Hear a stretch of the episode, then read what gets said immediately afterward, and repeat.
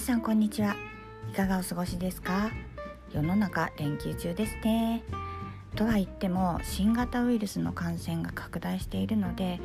なかなかお出かけしづらい感じもありますよね。いつもですとゴールデンウィークとかお盆とか年末って新潟市内では県外ナンバーを多く見かけるんですけれど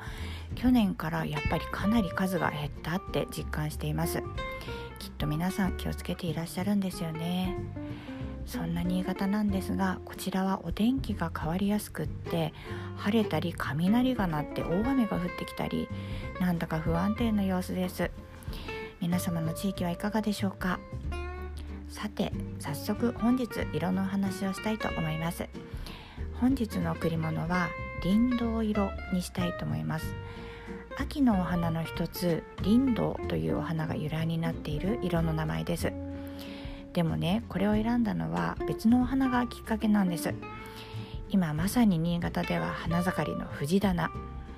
あの去年日本中というか世界中で大ブームになった「鬼滅の刃」に出てくるあの藤ですね。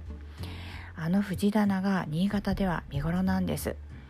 で中でもですね江南区の総美というとという場所にある北方文化博物館というところの藤棚が超有名なんです。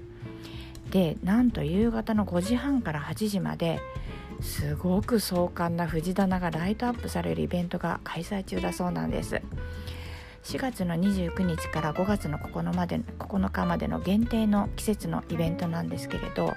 もうこれにすごく行きたくって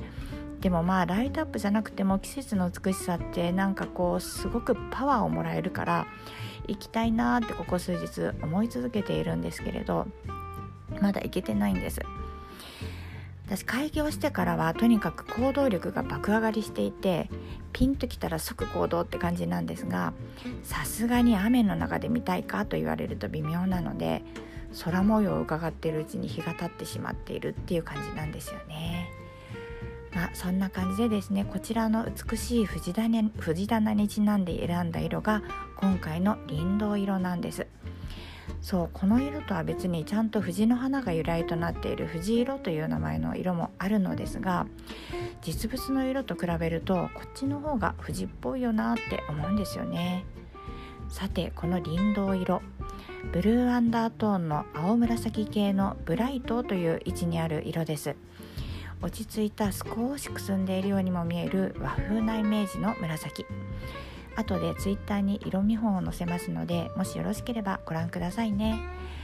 青紫は感性を大事にする傾向を生むので合理的な印象を与えるのは難しい色です。さらに気持ちを落ち着かせる効果があるので